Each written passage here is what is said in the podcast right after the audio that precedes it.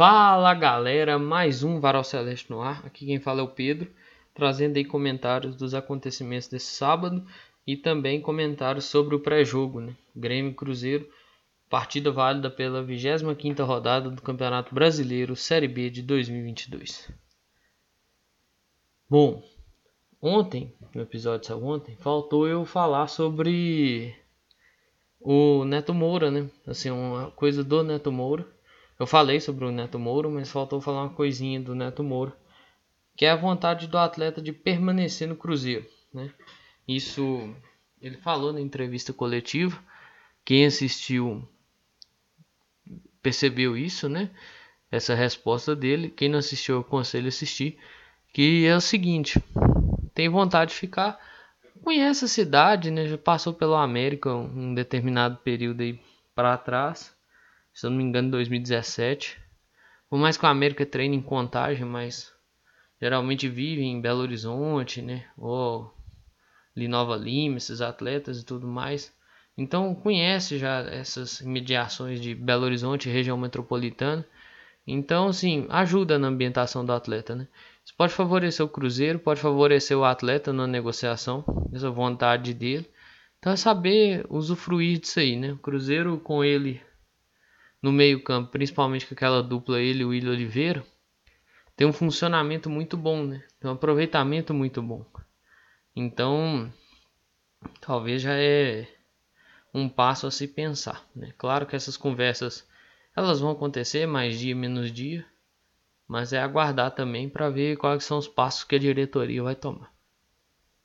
Saindo aí do campo, né, do Neto Moura, as questões de ajuda do Neto Moura dentro do campo, a vontade de ficar. Vamos para quem não nem atua, né? Que é o Vinícius, um goleiro, chegou aqui em 2019, né? Na gestão do Itaí, do Wagner, e nunca atuou no profissional. Está levando algo em um pouco mais de 2 milhões de reais aí no processo que ele obteve sentença favorável, né?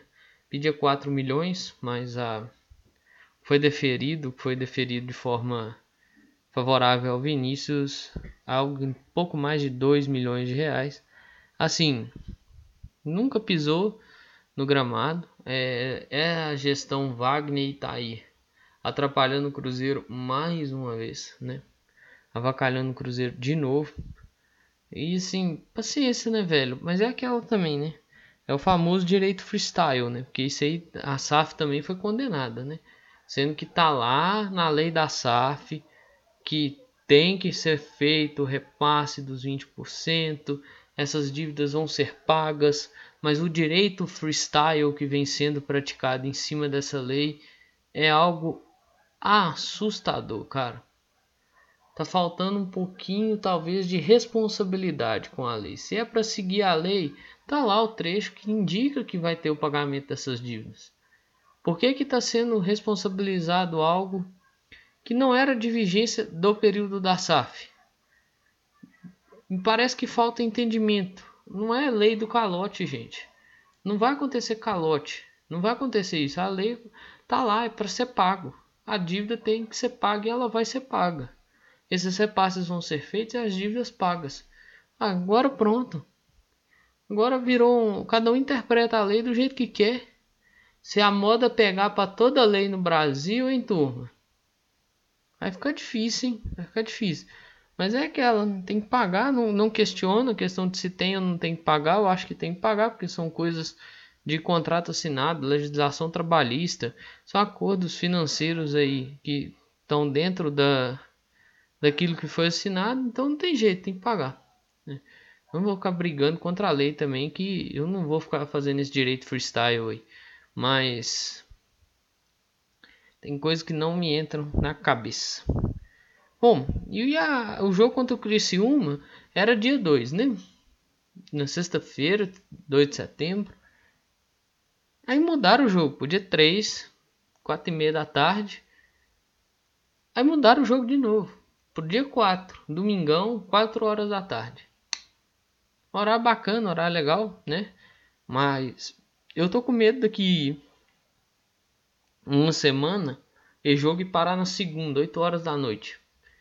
E assim, Até não ter como jogar contra o Operário, ter que mudar a data do jogo contra o Operário também.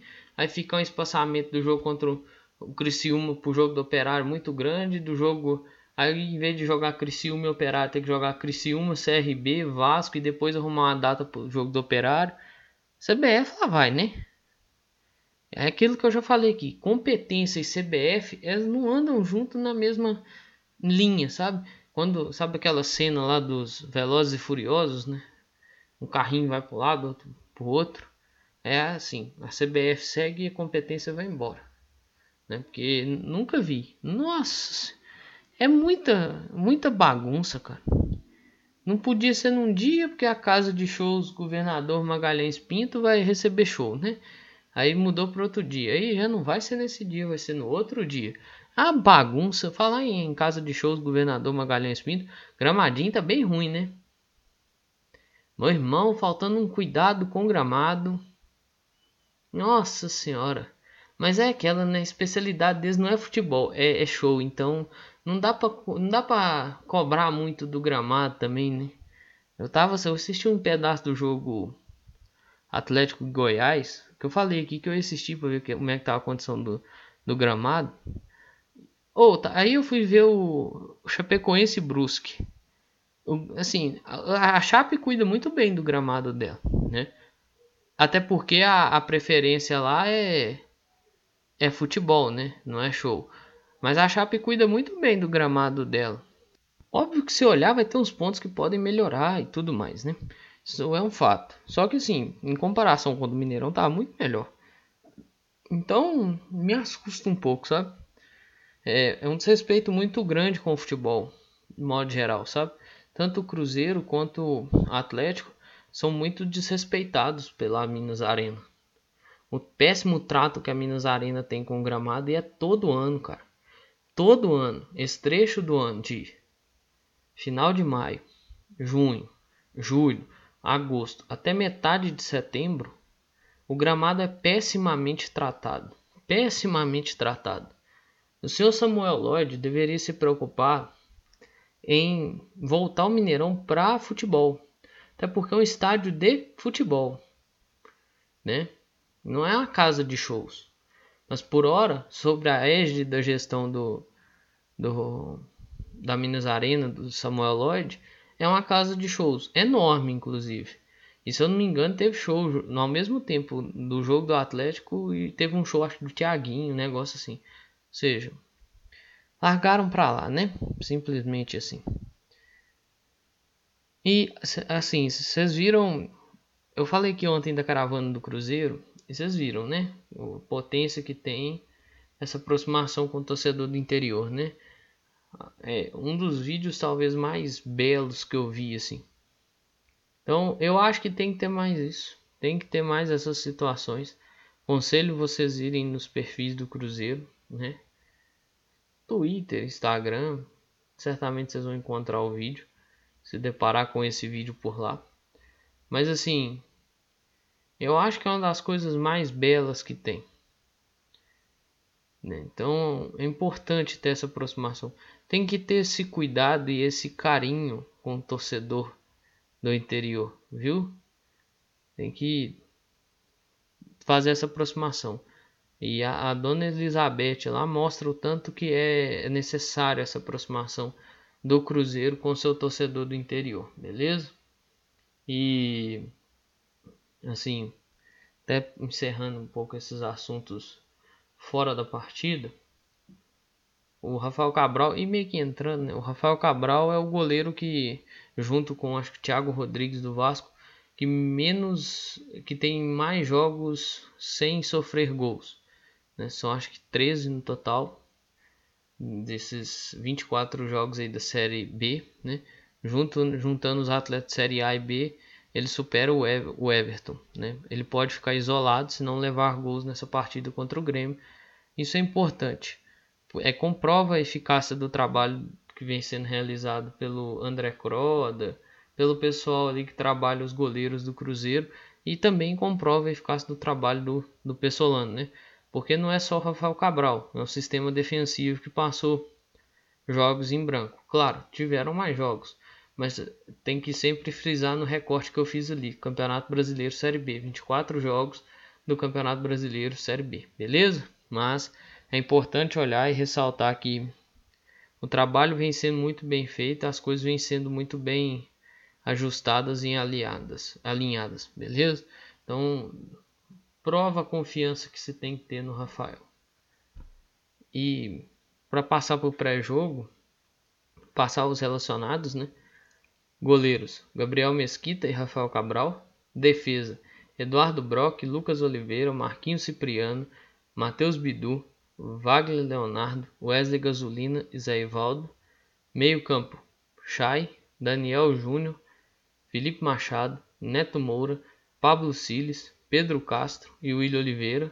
Ataque, Bruno Rodrigues, Edu, Lincoln, Luvanor, Rafa Silva e Rodolfo. Bom, desfalques nós já conhecemos, né? É, Giovanni Jesus e Léo Paz continuam na transição, então são desfalques. Já já e João Paulo estão fora. Fernando Canezinho e Romulo também ficaram fora, mas esses dois últimos citados por opção, né?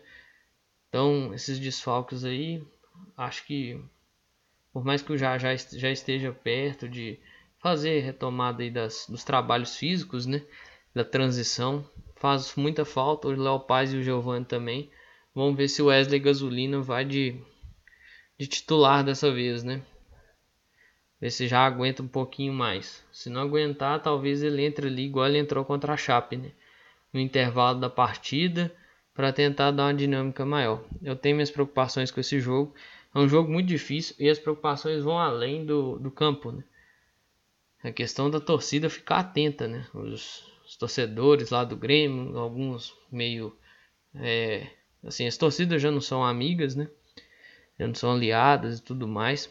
E os torcedores lá estão alguns querendo partir até para violência, né, para utilização de, de força, né, bruta, digamos assim. Acho meio desproporcional isso. Alguns relembrando o caso do, do ônibus aqui que foi apedrejado, uma, uma coisa ridícula, inclusive. E meio que estão tentando tratar na reciprocidade. É, tomar cuidado para que as coisas não saiam do controle, beleza?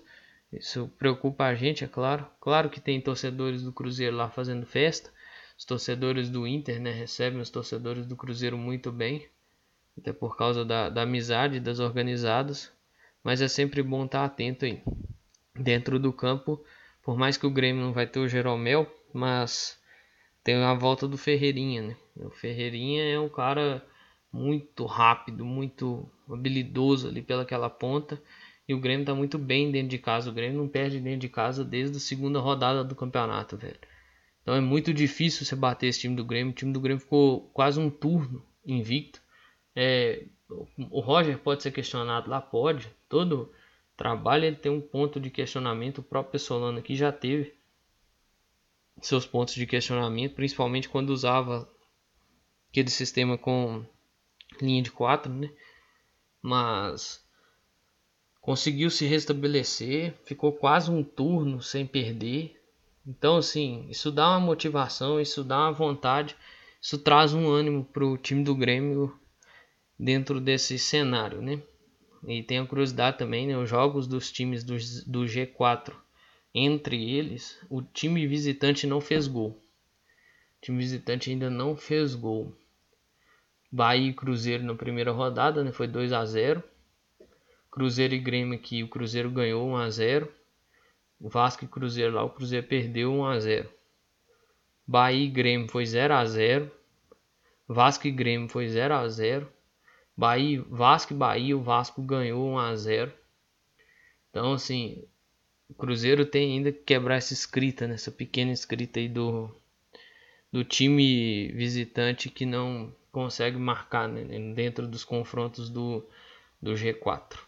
Então não é simples o jogo e tem um que, né? Tem aquele que de final, digamos assim, até pela casa cheia, pela questão de, de um confronto muito grande. Então os caras vão estar tá ali com apoio total e vão disputar cada espaço.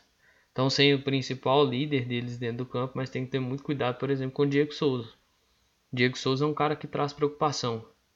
Ah, tem três zagueiros e tal, mas tem que ter muita cautela com o Diego Souza, Biel pela ponta, Ferreira, Ferreira por, uma, por outra ponta. Então tem que ter muita cautela. Esse jogo é muito perigoso, viu? É um confronto, tem um peso histórico muito grande. Cruzeiro e Grêmio já decidiram Copa do Brasil, decidiram vaga em Libertadores, decidiram vaga em Copa do Brasil, né? Então, assim, não é algo muito simples e é um confronto que carrega muita história por trás, beleza? E para caminhando aqui até para encerrar o episódio, o Cruzeiro precisa pontuar. É aquilo que eu sempre falo, tem que acumular pontos, tem que empilhar pontos e de preferência três. De preferência três. Sempre que você empilhar três pontos, isso é a coisa mais besta, mais óbvia, mas é a coisa que tem que ser muito batida. Sempre que você empilhar três pontos, mais perto do seu objetivo você estará. Sempre que você empilhar três pontos, mais perto do seu objetivo você estará. Cruzeiro consegue empilhar esses três pontos, ou seja, ganhar esse jogo e trazer esses três pontos, o Cruzeiro abrirá 20 pontos para o quinto colocado e ficará muito tranquilo. Ah, vai subir com isso? Isso ajuda a subir, mas não é agora que vai confirmar matematicamente. Né? Ainda são 13 jogos, 39 pontos em disputa, mas ajuda a encaminhar muita coisa, beleza? Ah, empatou? Empatou, volta lá para os 19 pontos né, de, de frente. 19 não, mentira, 18. Que o Tom Benz tem 36 pontos fica 18 pontos de frente para o quinto colocado. E se perder, fica, fica 17 pontos. Né? Vamos ver aí também qual que é o jeito que o Cruzeiro vai entrar para jogar. Né? Tem que entrar ligado. Essa também encaixa lá nas preocupações. Porque o time quando joga fora de casa, não sei, velho. Parece que baixa uma, sei lá, uma preguiça, um desânimo no time. Não sei o que acontece com o time, se as coisas parecem que não encaixam no jogo fora de casa. E isso meio que me preocupa. É um jogo que as coisas têm que encaixar, que precisam de encaixe e que precisam serem muito bem executadas para que o time saia de lá com pontos, de preferência os três. De preferência os três, beleza? Eu acho que tudo que eu tinha para falar eu falei. É, é um grande jogo e eu espero que o Cruzeiro consiga trazer esses pontos para Minas Gerais, beleza? No mais, tudo que eu tinha para falar desse jogo sobre o Cruzeiro eu falei. Tem aqueles dois recadinhos básicos, né? Utilização de máscara, tampando nariz e boca e vacina no braço. Esses dois fazem parte de um conjunto necessário de proteção, beleza? No mais é isso aí, pessoal. Um grande abraço a todas e todos. Eu espero que vocês fiquem bem, se cuidem. Cuidem de vocês e cuidem de seus próximos. Valeu! Falou!